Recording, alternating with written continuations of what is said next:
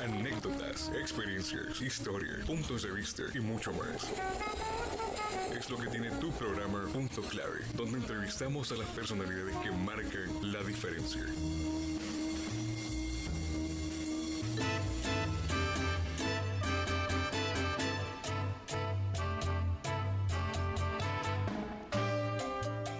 Bienvenidos a este su programa Punto Clave. Como todos los programas de Punto Clave, pues tenemos un invitado especial y siempre en orientación en temas extremadamente particulares que nos interesa a la academia.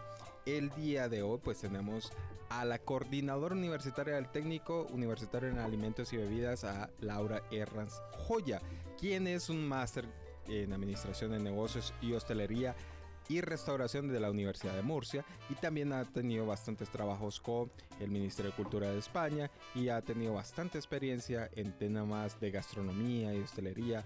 Este, pues un placer tenerte aquí Laura en este programa Punto Clave.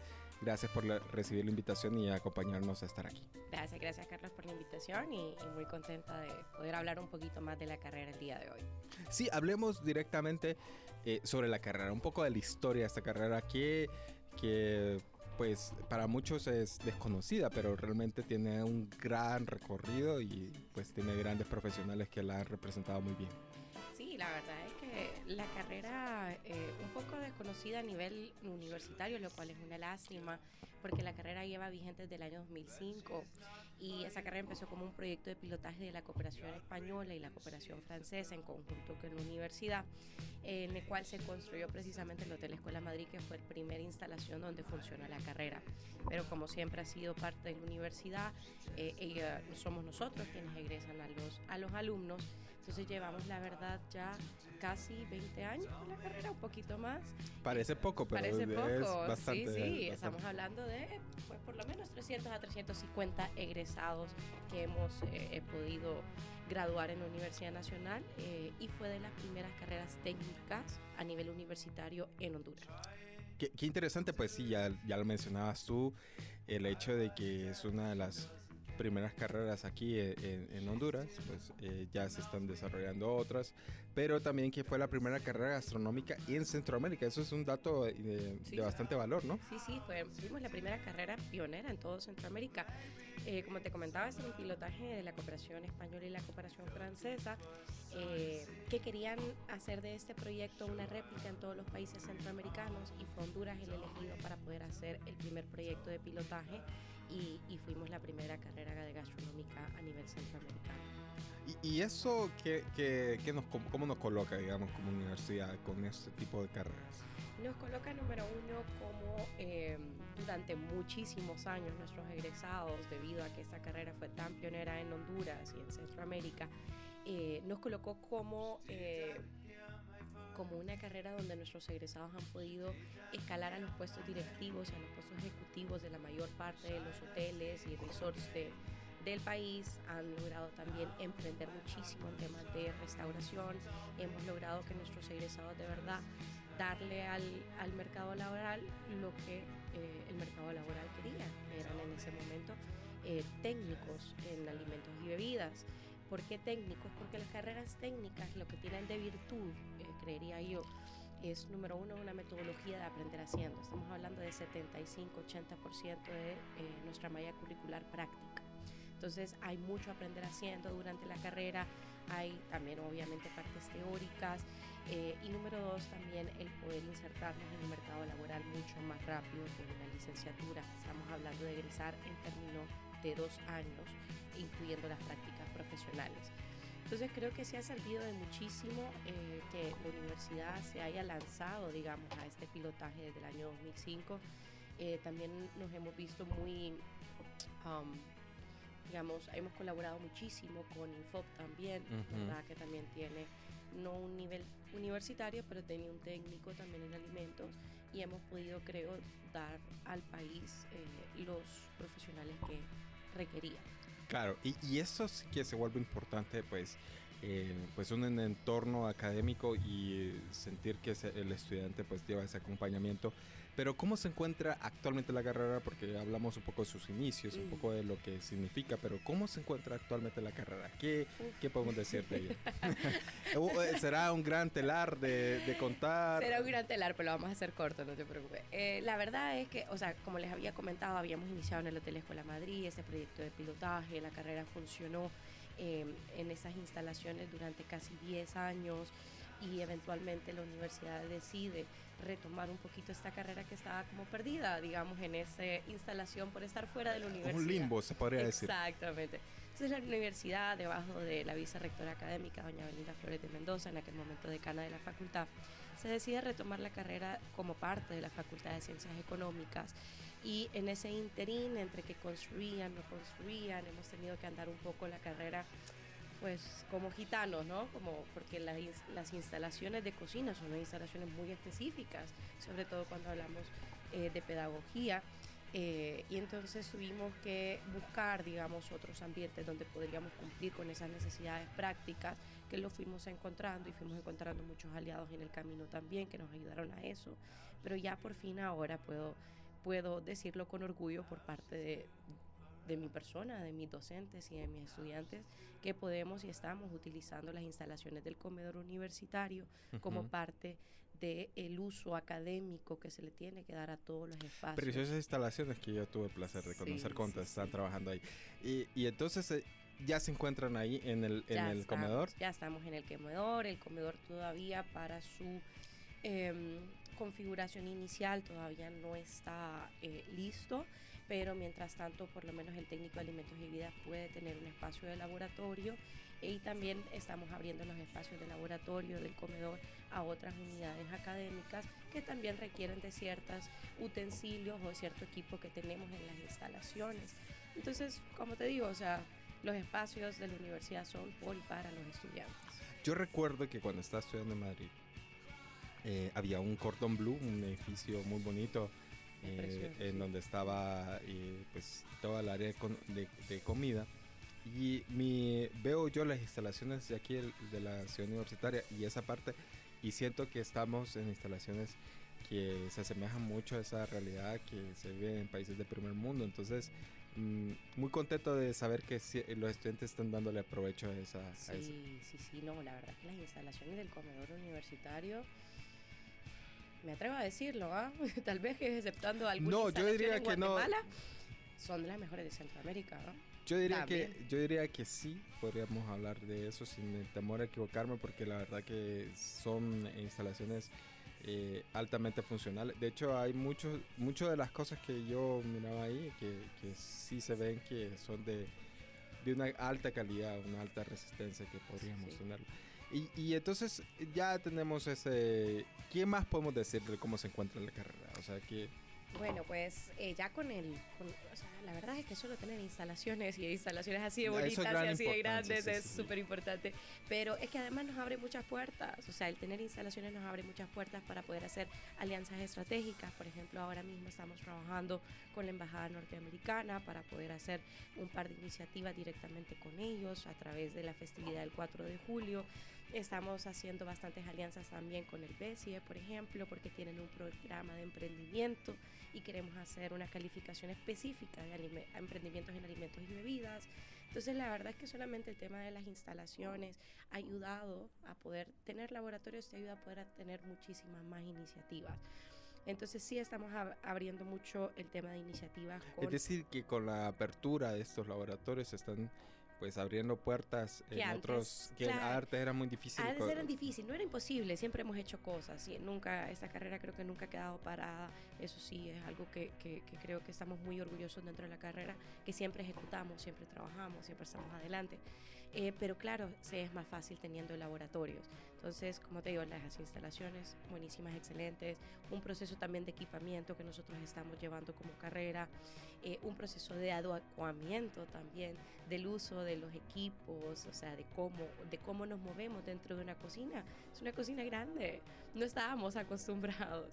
Y luego tenemos el tema de las relaciones, eh, digamos, de estas relaciones institucionales que estamos abriendo y yo creo que por último y lo más importante también es un tema de eh, que estamos ya eh, con el plan de estudios, estamos reformulando nuestro plan de estudios precisamente porque al tener estas instalaciones y al poder hacer más cosas, se puede ampliar un poco, se puede em, innovar un poquito más en las clases que tiene ¿Y qué precisamente sería lo que cambiaría más o menos del plan de estudios? Ese, me imagino que continuará siendo un técnico, pero... Sí. Porque de ahí la posibilidad de que los estudiantes puedan pues eh, emplearse mucho más rápido. Pero, ¿qué, ¿qué, qué, se lograría, digamos, con este nuevo plan de estudio? Pues el plan de estudio, la verdad es que estamos incorporando muchas cosas que ya veníamos haciéndolas a través de capacitaciones extracurriculares, pero que ahora las estamos incorporando. Por ejemplo, tan importante el tema de primeros auxilios, el tema de ergonomía, de que eh, ningún movimiento te vaya a molestar la espalda, el cuidado de tu propio cuerpo, como como, como, como herramienta de tu trabajo también, ¿no? Claro, porque los chefs pasan parados pasan mucho de pie tiempo. muchísimo tiempo, eh, son altas, o sea, son muchísimas horas, es control de estrés también, eh, es trabajar bajo presión, es, es, es, muchas cosas. Entonces estamos primero implementando esa parte de la seguridad física, ¿verdad? A través de primeros auxilios, ergonomía, etcétera. Eh, segundo, estamos implementando también ciertas herramientas psicológicas, porque tenemos eh, dos psicólogos dentro de, de, de, nuestra facultad que nos ayudan mucho, la verdad, a poder desarrollar en los muchachos herramientas para poder controlar y manejar de mejor manera el estrés. También hacemos cosas divertidas, o sea, eh, por ejemplo, eh, hacen paintball eh, entre ellos para poder liberar un poquito de estrés, uh -huh. o hacemos noches de película y las películas obviamente tienen una temática gastronómica. Entonces sí tratamos que la carrera también les dé esos espacios a los estudiantes para desestresarse. Dentro de la malla curricular, las cosas nuevas son, por ejemplo, unos temas de especialización mucho más amplios de los que tenemos actualmente, por ejemplo, en cocina hondureña, que nos parece un tema muy importante, eh, repostería, panadería, uh -huh. eh, sensorial, elementos de sensorialidad para poder elegir mejor tus ingredientes al momento de cocinar. Estamos incorporando creo que bastantes cositas bastante innovadoras e incluso la, de, de, las últimas clases estamos incorporando una clase de emprendimiento gastronómico eh, exclusivamente. Entonces todo, toda esa nueva malla curricular eh, va, va, a permitir, creo que un desarrollo más integral de nuestros alumnos. Son cosas que siempre se han dado dentro de la carrera, siempre las hemos hecho, siempre las hemos hablado, pero ahora en vez de ser un tema dentro de una clase, estamos haciendo un desarrollo más profundo de cada uno de ellos. Es decir, que la metodología también se cambia, va a cambiar un poco sí, y también me imagino que la evaluación también. Sí, estamos nuevamente eh, tratando de hacer lo más prácticas posibles dentro de cómo se va, se va a desarrollar la malla curricular, porque al, al final del día la malla curricular cuando uno la hace, cuando va viendo los temas, cómo se enlazan, cómo se construyen, qué tan profundo llegas en cada uno de los temas, es una construcción bastante interesante, la verdad. Eh, pero luego también, ¿cómo la das? O sea, ¿cómo trasladas esa teoría, esa, esa temática teórica plenamente? ¿Cómo la trasladas a lo práctico? ¿Cómo la haces más divertida en lo práctico? ¿Cómo podés enlazar mejor la práctica con la teoría? Entonces, eh, la metodología de aprender haciendo va a seguir siendo la metodología principal, pero sí vamos a tener unos componentes de aplicación creo que mucho más interesantes que estamos tratando de redactar dentro de las descripciones mínimas de la carrera. O sea, es decir que vamos a ver pues una diferencias en cuanto al que salía del técnico hace unos tres años a lo que se va a ver ahora, ¿no? Sí, no, y comple completamente. Y, y, me imagino que los estudiantes ya no se sentirán tan asombrados a ver una cocina cuando han, han estado practicando una cocina tan bonita como la, la, de ellos. Sí, yo creo que se van a sentir más bien que las cocinas de los trabajos van a ser más feitas que las de, es, me imagino que de su academia, ¿verdad? Pero sí, ese, ese Pero eso es un motivo de orgullo, la claro verdad, que, al final sí. de cuentas que ellos sí. se sientan de esa manera de ser orgullosos claro que y que, sí. su, eh, que no se sientan pues agobiados. Eh, de, del lugar donde, de, donde salieron, sino claro, que se ¿no? sientan orgullosos. Y que se sientan que la universidad les está dando el protagonismo que ellos se eh, que ellos necesitan para poder ser exitosos en su carrera, con instalaciones maravillosas, con, con un restaurante muy bonito, o sea, qué bonito es trabajar en lugares bonitos, ¿no? Y con lo que todo lo que necesitas y de, todos los recursos me imagino que sí, que, eso, que, sí, que sí. deben de ser, que deben de tener para poder hacerlo. Y, y, también hablando un poco sobre, sobre esto del técnico de alimentos y bebidas, eh, ¿qué se visualiza? Eh, digamos, ya, ya, hablamos un poco de los proyectos que se están generando, proyectos de cooperación, pero ¿qué se visualiza, digamos, como futuro, como futuro dentro de la carrera? Pues la verdad es que estamos viendo un crecimiento, uy, eh, increíble del interés en, en, en, temas de academia y de gastronomía en Honduras. Eh, lo estamos experimentando, tanto en nosotros aquí en la Universidad Nacional como en Unitec y como en otras universidades privadas que también han empezado a aperturar programas gastronómicos. Eh, nosotros creemos que ah, como Universidad Nacional debemos de seguir apoyando la la, eh, la, carrera técnica universitaria.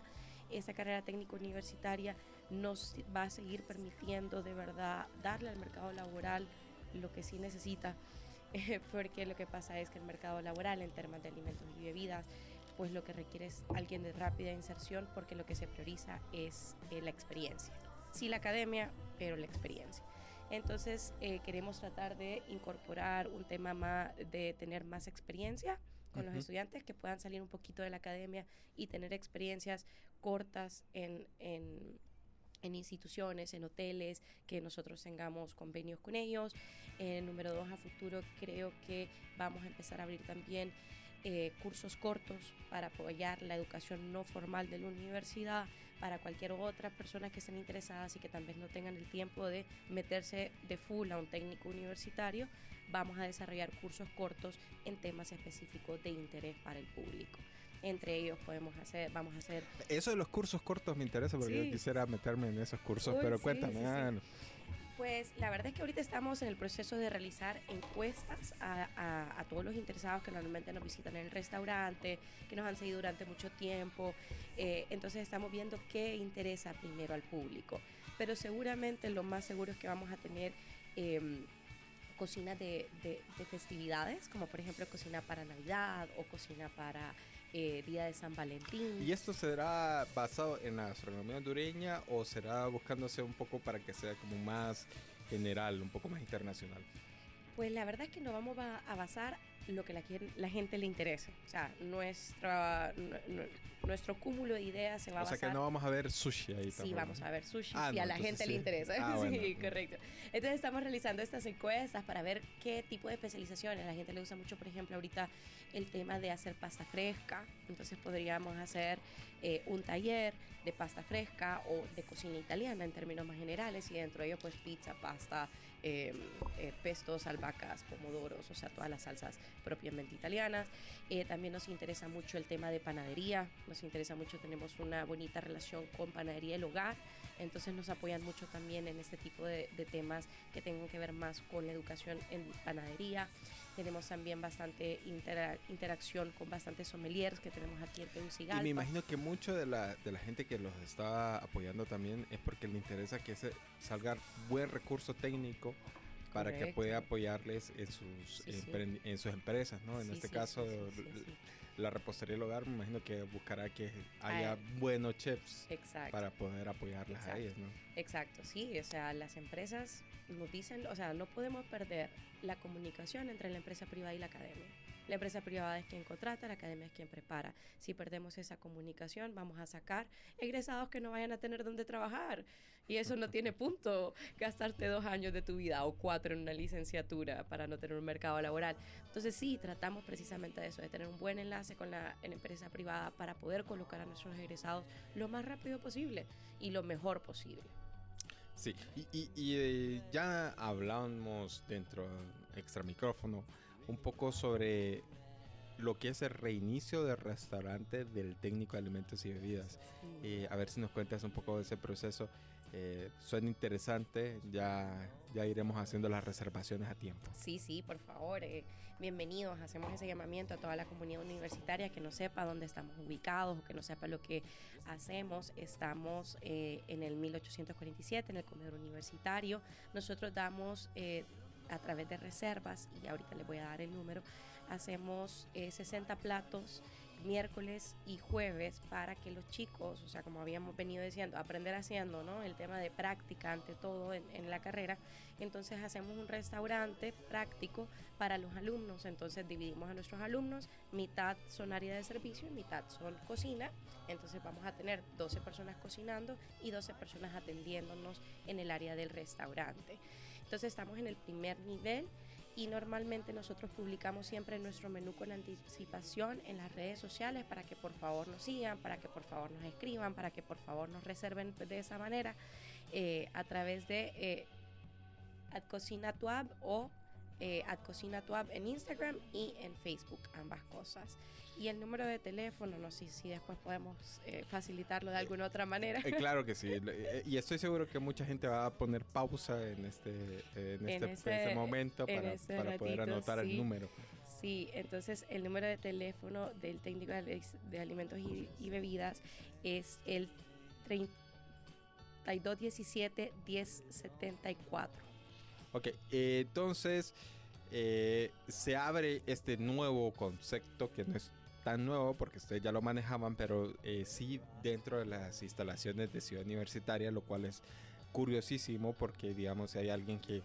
que y esto está eh, para solo para la comunidad universitaria o puede ser un grupo de trabajo, digamos, que se le ocurra a un banco. Quien quiera, quien eh, quiera venir, siempre abierto, recibimos a todo el mundo. Como te digo, lo único. ¿Hay un número específico que tiene que llegar de personas para, para, para un menú? No, Solo es llenar el cupo de 60 personas. Solo llenar el cupo de 60 personas y un poquito más cuando podemos, ¿verdad? Así que ya saben, entonces para quienes no estén escuchando, pues esto, eh, cuando lo escuchen, entonces ya, ya podrán hacer uso de, de ese restaurante eh, ¿Y el menú se envía antes o...? El menú, como te digo, lo publicamos en las redes sociales para quien quiera eh, verlo antes. Lo que sí quería conversarles un poquito es que ahora tenemos un nuevo menú. Es un menú de cinco pasos, o sea, un menú de cinco tiempos, eh, que tenemos un entremés, una entrada, un plato fuerte, un postre y un petit food.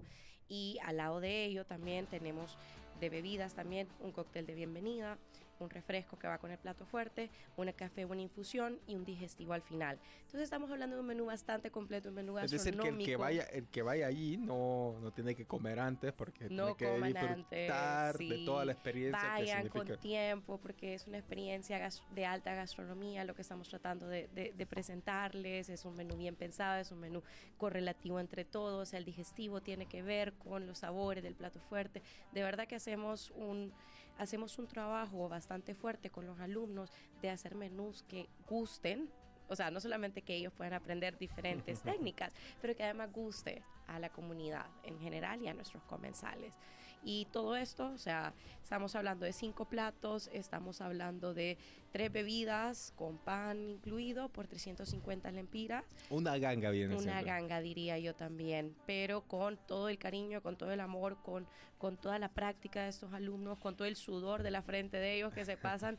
Eh, tratando de conformar este menú para, para poder agradar a sus comensales. Bueno, eh, gracias Laura por, por, acompañarnos realmente en este programa.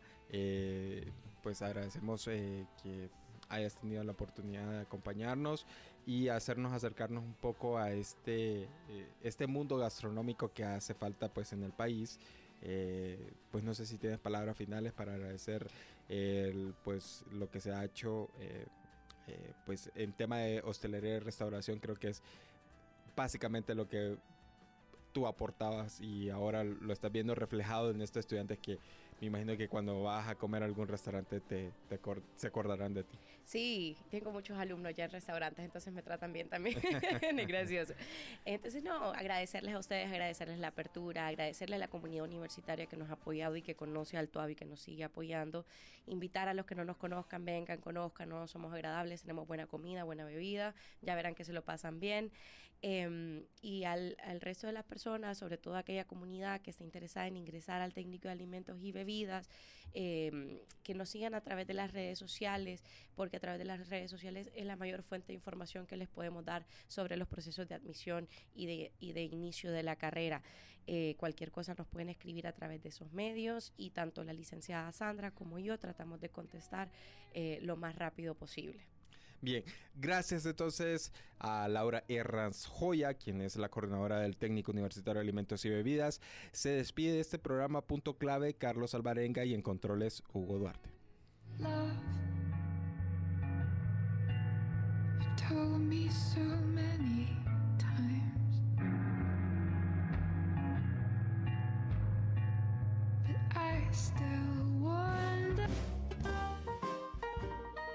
Biografías de personajes que te pueden interesar y encontrar el punto clave de tus temas.